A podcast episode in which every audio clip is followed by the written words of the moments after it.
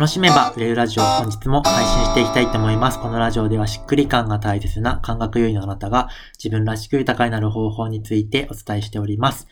えー、本日もみかんさんと配信していきます。よろしくお願いします。よろしくお願いします。じゃあ今日のテーマをお願いします。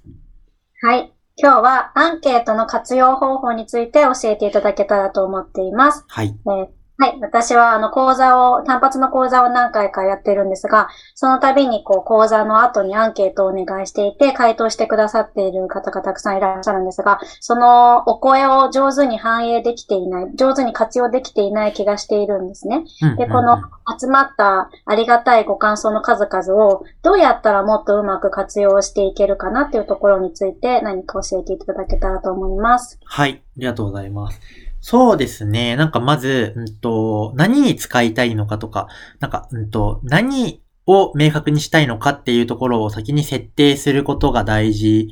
かなとは思うんですけど、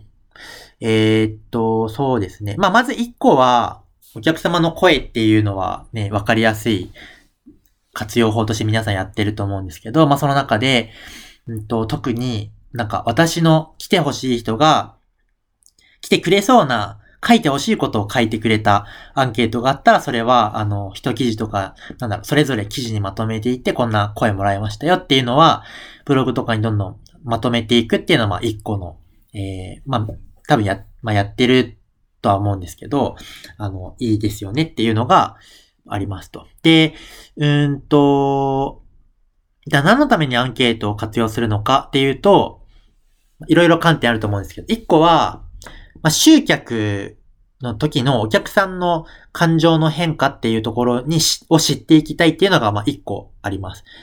えつまり、みかんさんだったら、みかんさんのことを、えー、いつ何をきっかけに知ってくれたのか。で、じゃあ知ってくれたところから、最初は興味がさほどないんだけど、興味が出て出てきたタイミングがあったとして、それなぜ、どのタイミングで何に興味を持ったのかとか、その興味を持った時に対、っていうのは、三河さんに対してどういう印象を持ってたのかみたいなのが、次にその、相手のなんだろうな、三河さんに対する、三河さんとか三河さんの商品に対する印象の変化っていうのが、えー、どう、どう起きてきたのかっていうのは把握していきたいんですよね。だからまあ興味はどこで持ったのか。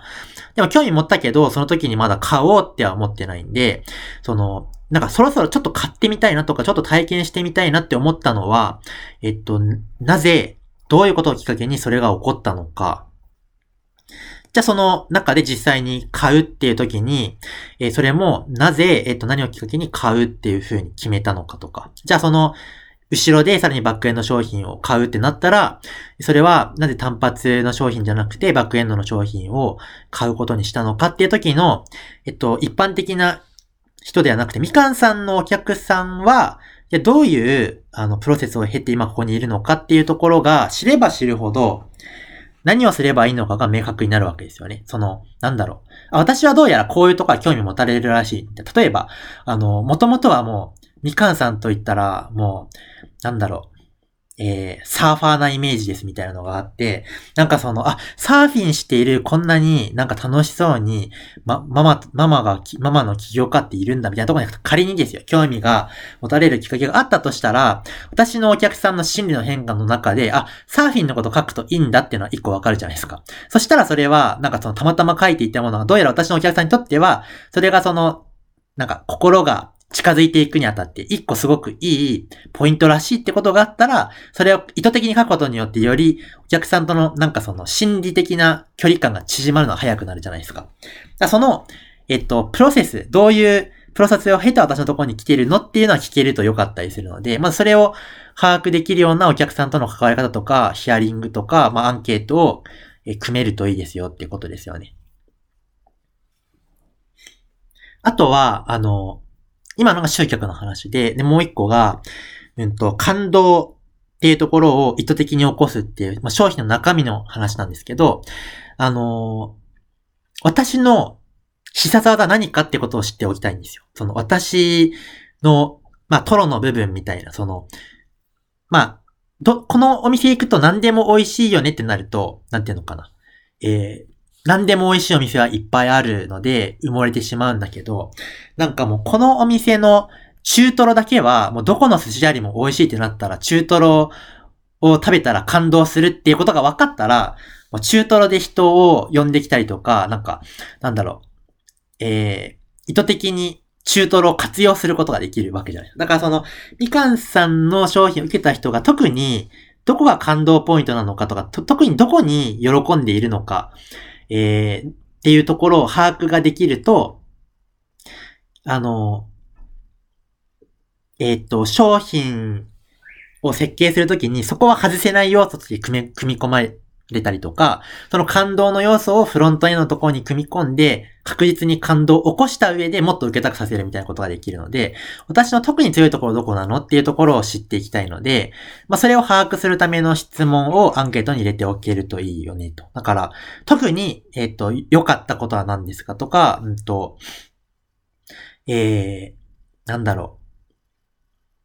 他、他の人と違い、違うと感じることはどこですかとか、まあ、そういう私の、うんと、同じように子育て支援をしている人との、なんか、違いってどこにあるのかみたいなことを知っていきたいっていうのが一個あるので、それを知るための質問を組み込んで、えっと、分かったらそれを、あの、あ、こういうところがいいんだなってことが分かったら、そこが違いを伝えていくと、それが私じゃなきゃいけない理由になるので、それをじゃあ発信に活かしていくとか、よりその違いが際立つようなサービスにどんどん組み替えていくとか、まあその、そういう観点が、まあ一個あるかな、という感じかな。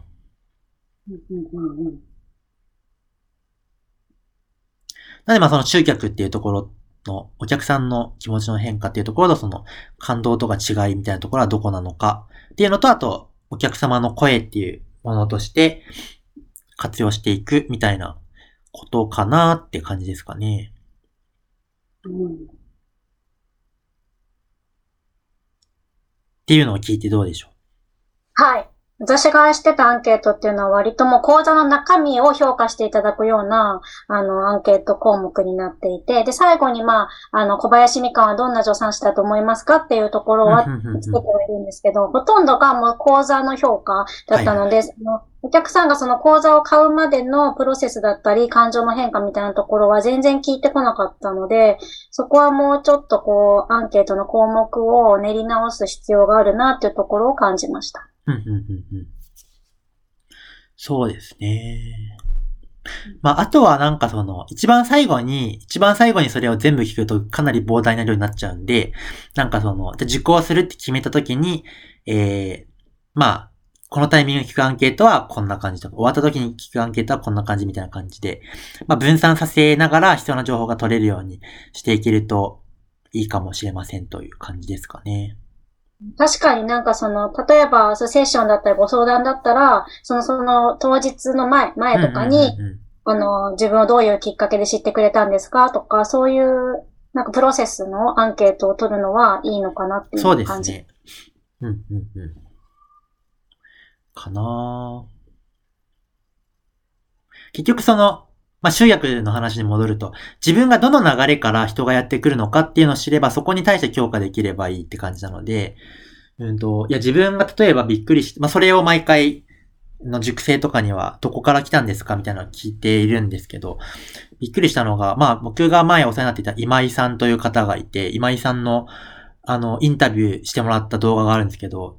今井さんの本を買って、今井さんの本のインタビューを見てたら、翔太さんがいて、で、翔太さんの方を見に行ったら翔太さんが気になって LINE 公式登録してみたいな流れがあるって話が分かったんですけど、そうすると、ほう、そんな流れがあるんだみたいな感じになるじゃない。そうしたら、じゃあ、積極的に、まあ、これまでも、あの、誰かにお客様の声書いて教えていただいたら積極的に書いてきたけど、あ、それって一個の動線になるんだなって自分の場合でなったら、あもう積極的にもうむしろ気合入れてインタビューに臨むぞみたいなのが、例えばできると、そこからまた入り口が広がっていったりするかもしれないみたいな感じで。でもそれは他の人に当てはまるかどうかはわからないけど、自分はどの道を通ってきてるのかっていうリアルを知っていけると、あの、省エネでなんか、あ、自分はここから来てるからここを強化しようがや、すごくやりやすくなるので、うんと、一般的な集客動線って話じゃなくて自分はどうなっているのみたいなところを、まあ、あらゆるところから知っていくと、すごく、あの、適切な対処ができるなっていうところですよね。うん。それとやっぱりこの集客を強化するための、そのポイントを自分が把握するためにアンケートを活用するっていうところ。あ、それ、そうです。集客の、えっと、相手の心理プロセスを把握するのはそういうことですね。自分の、自分は何、どういうことをきっかけに私のことを好きな人は好きになるのかみたいな。どういうことをきっかけに私のことに興味を持ってる人は興味を持つのかみたいなことが、えー、私のはどうなのかを知るためには、自分のところに来た人に聞くしかないので、それをやっていくということですね。うん講座をこう開催するときだったりすると、まあ前に同じ講座をやったことがあるとしたら、その時にいただいたご感想を、そのプロモーションの時に使って、講座受講前はこんな状態だったのがこうなりましたみたいな、講座でこんなことを学んだのがすごく良かったですみたいな、そういうご感想を、あの割とこう、ブログなんかでシェアすることがあるんですが、まあそういう活用法しか私は知らなくて、それが一般的だと思ってたんですが、それもやりつつ、そういう集客の動線を強化するためにも使うっていう感じなんですね。ああ、そうですね。うん。お客様の声だけで終わってるともったいないというか、うーんと、うん。そうですね。まあ、それができればできるほど、このみかんさんとのラジオでも、えっ、と、私はどこのポジションなのかみたいなところの話が出てきていましたけど、それがアンケート取るたびにより明確になってくるって話になるので、それがうまく使えると。そういう意味ではアンケートはすごい大事だなって感じですけど、僕もやらないとなみたいな感じですけど。はい。はい。はい、わかりました。はい。では、今日はこれで終わりたいと思いますが、またこのラジオは2日に1回ぐらい配信しております。また聞いてもらえたら嬉しいです。では、また次のラジオでお会いしましょう。バイバーイ。